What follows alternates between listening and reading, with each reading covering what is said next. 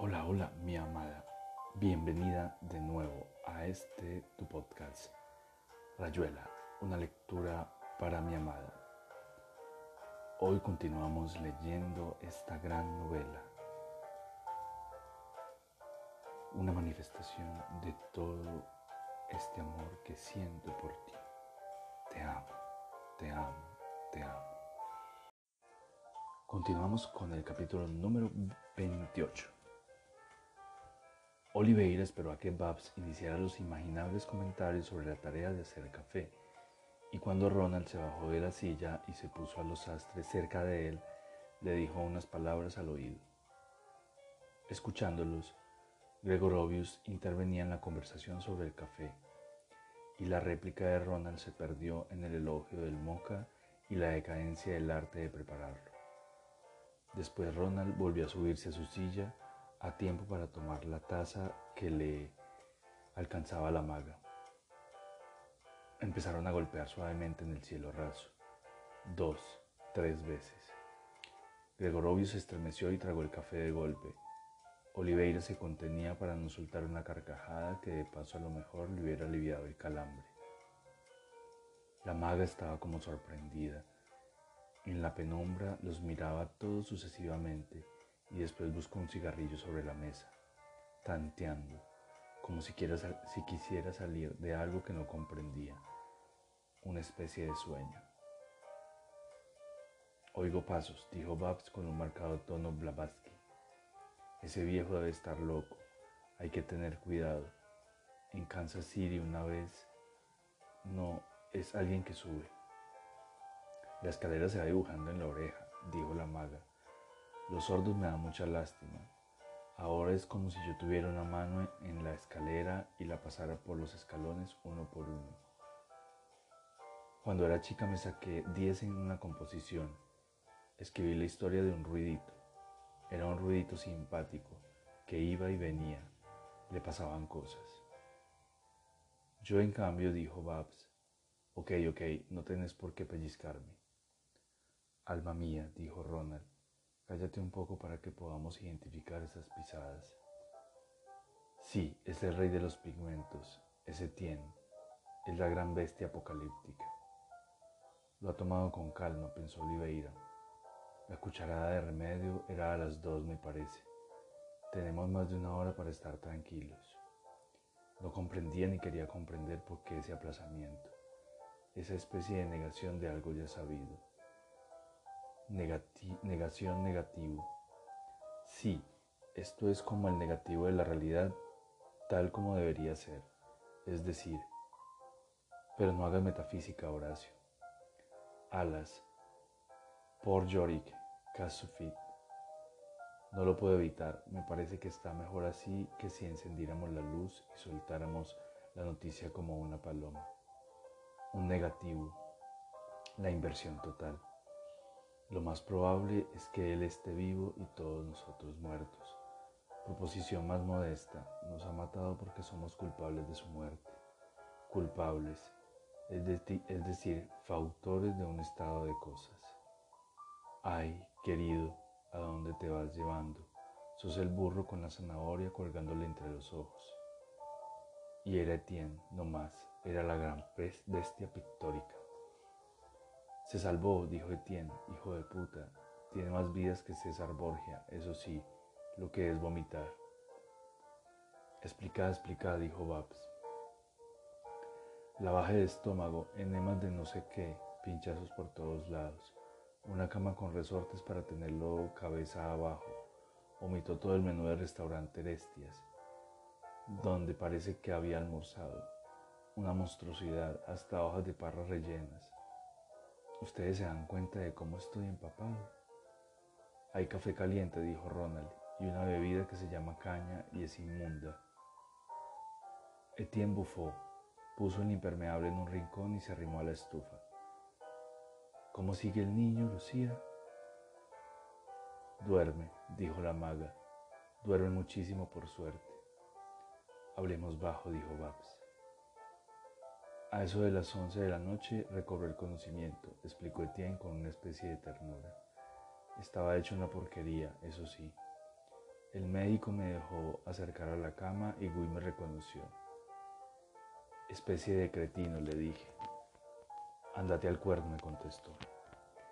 El médico me dijo al oído que era buena señal. En la sala había otros tipos. Lo pasé bastante bien. Y eso que a mí los hospitales... ¿Volviste a casa? preguntó Babs. ¿Tuviste que ir a la comisaría?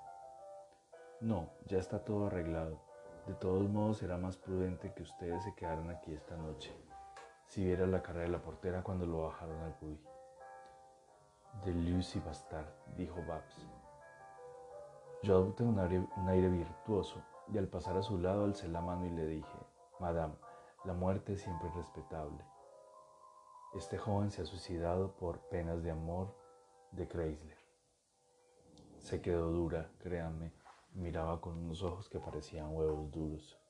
Y justo cuando la camilla cruzaba la puerta, Gus se endereza, apoya una pálida mano en la mejilla, como en los sarcófagos etruscos, y le larga a la portera un vómito verde justamente encima del felpudo.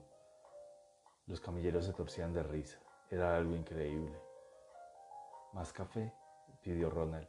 Y vos sentate aquí en el suelo, que es la parte más caliente del aposento. Un café de los buenos para el pobre Etienne. No se ve nada, dijo Etienne. ¿Y por qué me tengo que sentar en el suelo? Para acompañarnos a Horacio y a mí, que hacemos una especie de vela de armas, dijo Ronald. No seas idiota, dijo Oliveira. Haceme caso, sentate aquí y te enterarás de cosas que ni siquiera Wong sabe. Libros fulgurales, instancias mánticas. Justamente esta mañana yo me divertía tanto leyendo El Bardo. Los tibetanos son unas criaturas extraordinarias. ¿Quién te ha iniciado? preguntó Etienne desparramándose entre Oliveira y Ronald y tragando de un sorbo el café. Bebida, dijo Etienne, alargando imperativamente la mano hacia la maga, que le puso la botella de caña entre los dedos. Un asco, dijo Etienne después de beber un trago. Un producto argentino, supongo. Qué tierra, Dios mío. No te metas con mi patria, dijo Oliveira. Pareces el viejo del piso de arriba. Wong me ha sometido a varios tests, explicaba Ronald. Dice que tengo suficiente inteligencia como para empezar a destruirla ventajosamente. Hemos quedado en que leeré el bardo con atención y de ahí pasaremos a las fases fundamentales del budismo. ¿Habrá realmente un cuerpo sutil, Horacio?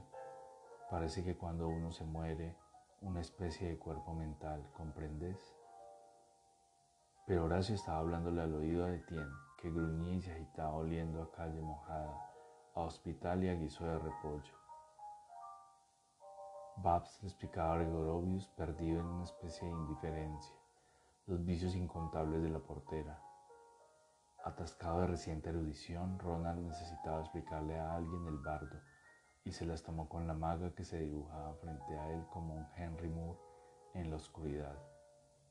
Una giganta vista desde el suelo, primero las rodillas a punto de romper la masa negra de la falda, Después, un torso que subía hacia el cielo raso, por encima de una masa de pelo todavía más negro que la oscuridad. Y en toda esa sombra, entre sombras, la luz de la lámpara en el suelo hacía brillar los ojos de la maga metida en el sillón y luchando de tiempo en tiempo para no resbalar y caerse al suelo por culpa de las patas delanteras más cortas del sillón. Jodido asunto, dijo Etienne echándose otro trago. Te puedo decir si querés, dijo Oliveira, pero no creo que pase nada serio. En este barrio ocurren cosas así a cada rato. Me quedo, dijo Etienne. Esta bebida, como dijiste que se llamaba, no está tan mal, huele a fruta. Juan dice que Jung estaba ensimismado con el bardo, dijo Ronald. Se comprende, y los existencialistas también deberían leerlo a fondo Mira, a la hora del juicio del muerto, el rey lo enfrenta con un espejo, pero ese espejo es el karma, las sumas de los actos del muerto. Te das cuenta, y el muerto ve reflejarse todas sus acciones, lo bueno y lo malo. pero el reflejo no corresponde a ninguna realidad, sino que es la proyección de imágenes mentales. Como para que el viejo Jung no se haya quedado estupefacto, decime un poco. El rey de los muertos mira el espejo, pero lo que está haciendo en realidad es mirar en tu memoria. ¿Se puede imaginar una mejor descripción del psicoanálisis? Y hay algo todavía más extraordinario, querida, y es que el juicio que pronuncia el rey no es su juicio sino el tuyo. Vos mismo te juzgás sin saberlo. ¿No te parece que en realidad Sartre tendría que irse a vivir a Lasha? Es increíble, dijo la maga, pero ese libro es de filosofía. Es un libro para muertos, dijo Oliveira. Se quedaron callados, oyendo llover. Gregorovio sintió lástima por la maga, que parecía esperar una explicación y ya no se animaba a preguntar más. Los lamas hacen ciertas revelaciones a los moribundos, le dijo, para guiarlos en el más allá, para ayudarlos a salvarse, por ejemplo. Etienne había apoyado el hombro contra el de Oliveira. Ronald sentado a los astres canturreaba Big Lip Blues pensando en Jelly Roll, que era su muerto preferido. Oliveira encendió una luz y como en un Latour, el fuego tiñó por un segundo las caras de los amigos. Arrancó de la sombra a Gregorovius conectando el murmullo de su voz con unos labios que se movían. Instaló la ignorancia y las explicaciones. Bañó blandamente a Babs, la plácida, a Ronald el músico perdido en sus improvisaciones plañideras. Entonces se oyó un golpe en el cielo raso justo cuando se apagaba el fósforo. Il faut tenter de vivre, se acordó Oliveira. ¿Por qué? El verso había saltado de la memoria como las caras bajo la luz del fósforo, instantáneo y probablemente gratuito. El hombro de Tien le daba calor, le transmitía una presencia engañosa, una cercanía que la muerte, ese fósforo que se apaga, iba a aniquilar como ahora las caras, las formas, como el silencio se cerraba otra vez en torno al golpe allá arriba. Y así es, terminaba Gregorovio sentencioso, que el bardo nos devuelve a la vida, a la necesidad de una vida pura, precisamente cuando ya no hay más escapatoria y estamos clavados en una cama, con un cáncer por almohada. Ah, dijo la maga suspirando. Había entendido bastante. Algunas piezas del puzzle se iban poniendo en su sitio, aunque nunca sería como la perfección del calidoscopio donde cada cristal, cada ramita, cada grano de arena se proponían perfectos, simétricos, aburridísimos, pero sin problemas. Dicotomías occidentales, dijo Oliveira. Vida y muerte, más acá y más allá no es eso lo que enseña tu bardo, o sí, aunque personalmente no tengo la más remota idea de lo que enseña tu bardo. De todos modos será algo más plástico, menos categorizado. Mira, dijo Etienne que se sentía maravillosamente bien, aunque en las tripas le anduvieran las noticias de Oliveira como cangrejos. Y nada de eso fuera contradictorio. Mira, Argentina de mis pelotas. El Oriente no es tan otra cosa como pretenden los orientalistas. Apenas te metes un poco en serio en sus textos, empezás a sentir lo de siempre, la inexplicable tentación de suicidio de la inteligencia por vía de la inteligencia misma. El alacrán clavándose el aguijón, harto de ser un alacrán pero necesitado de alacranidad para acabar con el alacrán. En Madras o en Heidelberg el fondo de la cuestión es el mismo. Hay una especie de equivocación inefable al principio de los principios, de donde resulta este fenómeno que les está hablando en este momento y ustedes que lo están escuchando.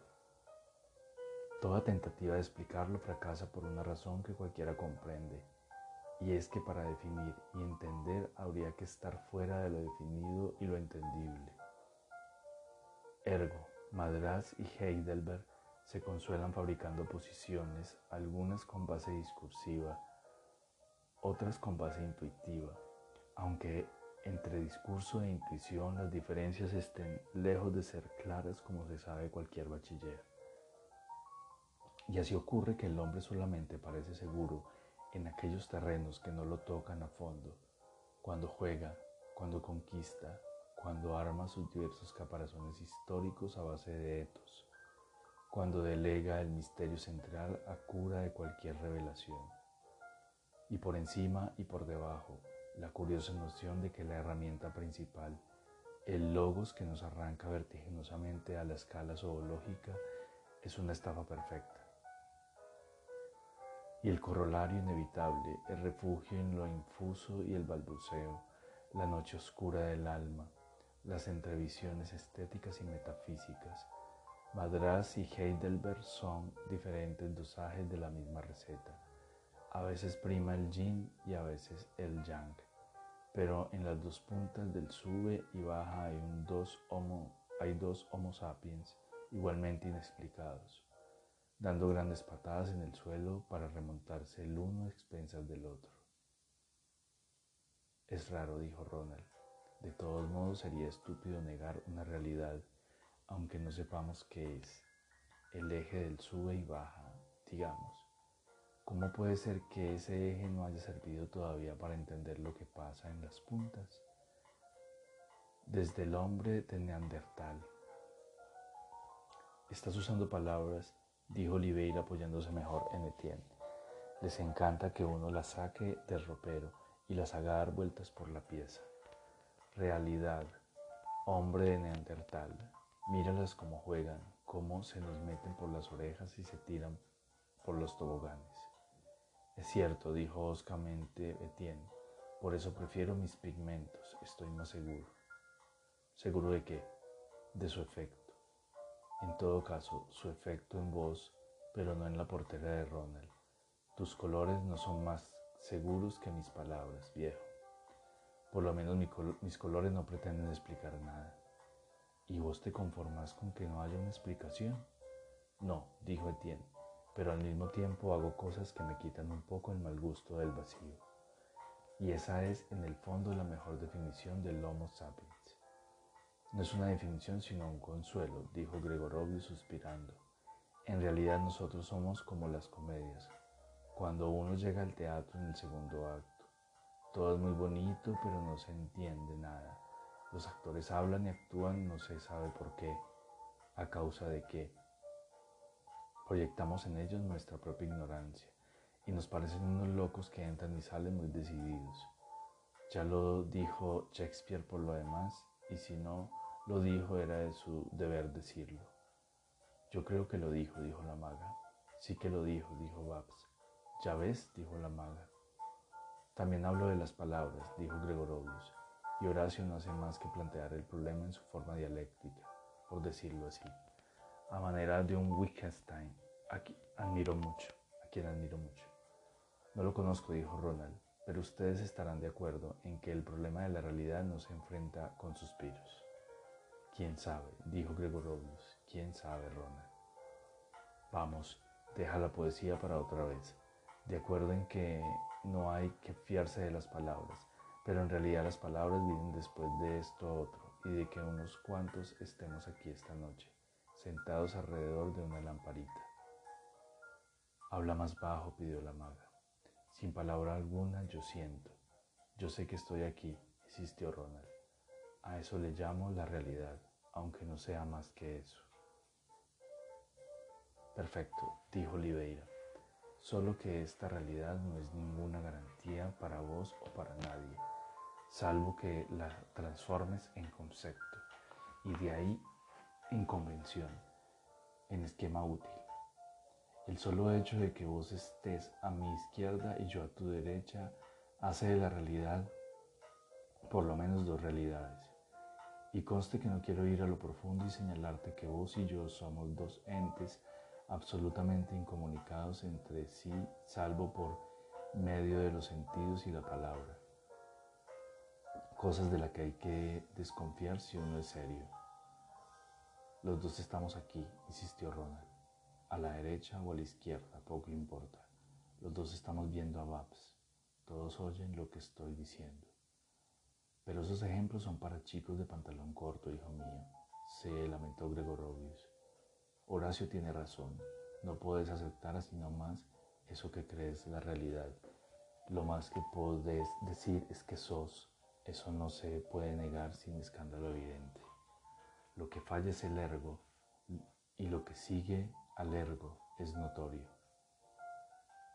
No le hagas una cuestión de escuela, dijo Oliveira. Quedémonos en una charla de aficionados, que es lo que somos. Quedémonos en esto que Ronald llama conmovedoramente la realidad y que cree una sola. ¿Seguís creyendo que es una sola, Ronald?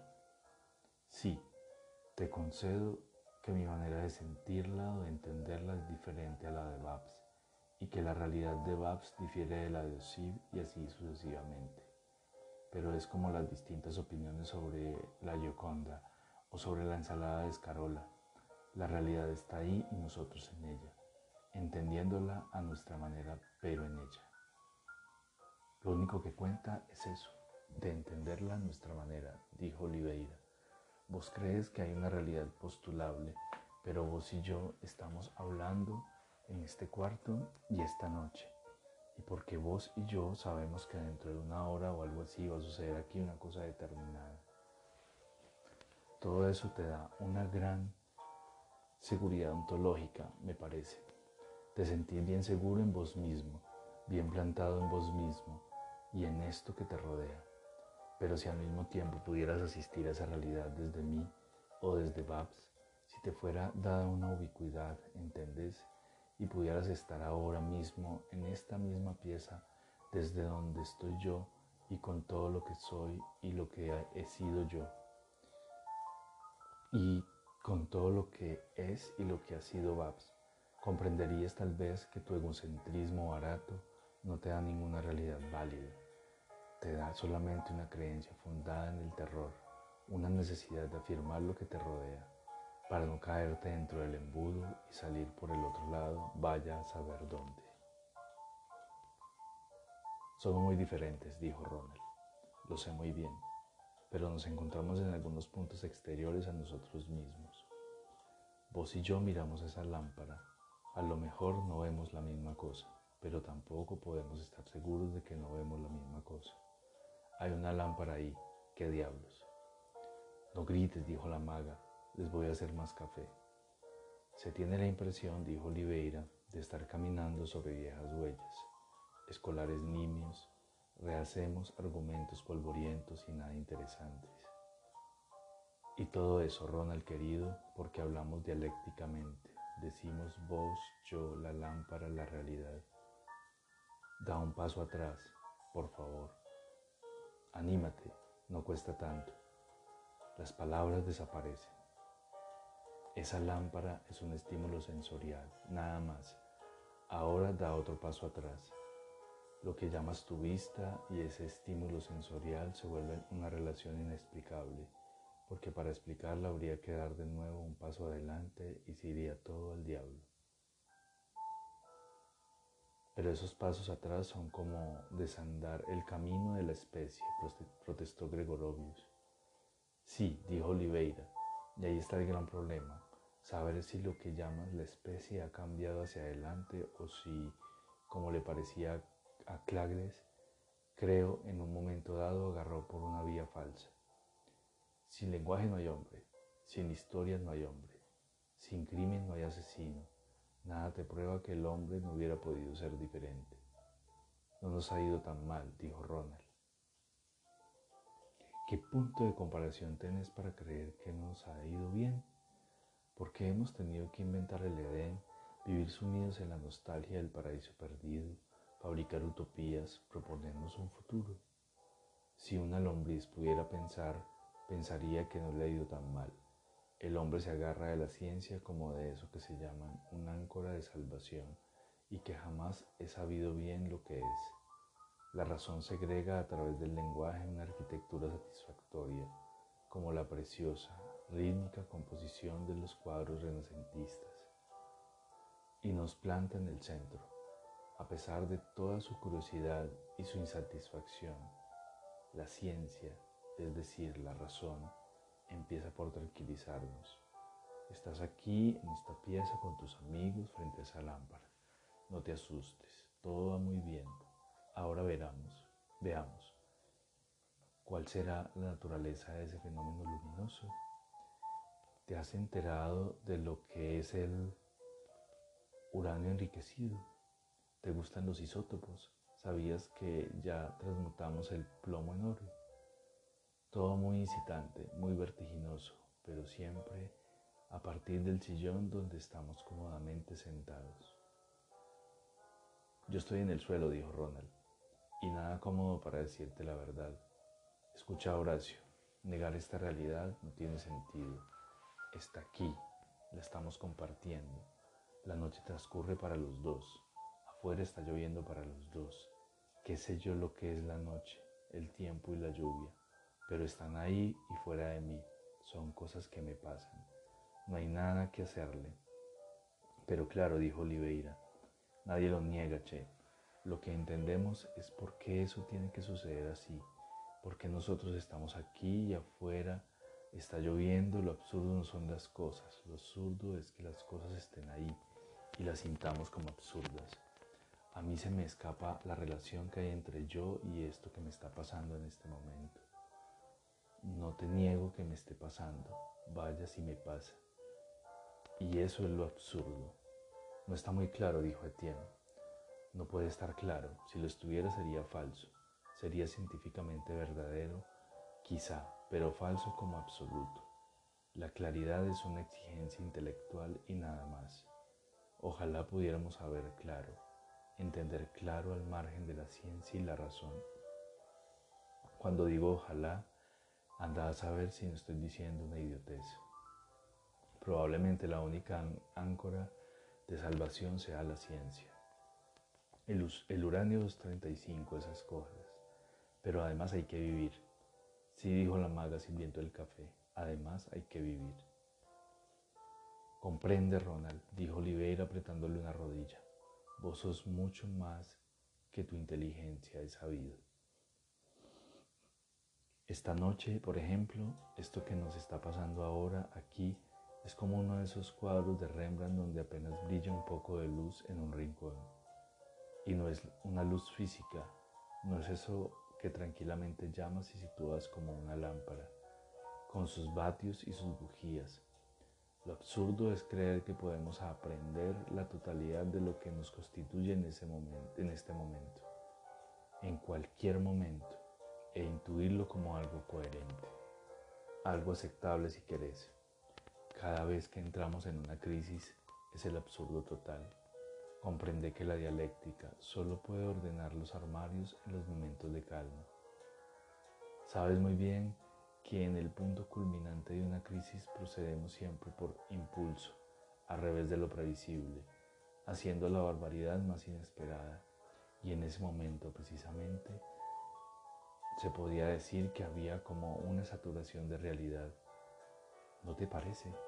La realidad se precipita, se muestra con toda su fuerza y justamente entonces nuestra única manera de enfrentarla consiste en renunciar a la dialéctica. Es la hora en que le pegamos un tiro a un tipo, que saltamos por la borda, que nos tomamos un tubo de gardenal como Guy, que le soltamos la cadena al perro, piedra libre para cualquier cosa. La razón solo nos sirve para disecar la realidad en calma o analizar sus futuras tormentas. Nunca para resolver una crisis instantánea, pero esas crisis son como mostraciones metafísicas, che, un estado que quizás si no hubiéramos agarrado por la vía de la razón sería el estado natural y corriente del pitecántropo erecto. Está muy caliente de tener cuidado, dijo la maga.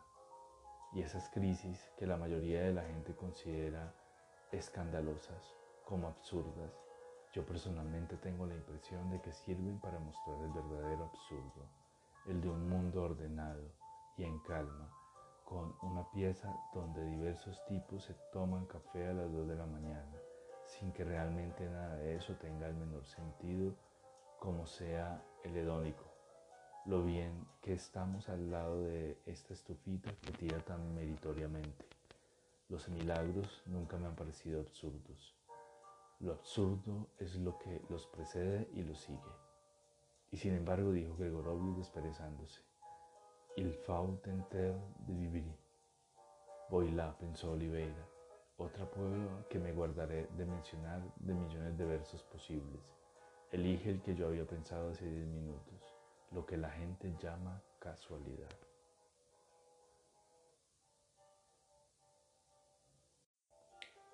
Y aquí termina este episodio de Rayuela, una lectura para mi amada. Espero te haya gustado. Te amo, te amo, soy siempre.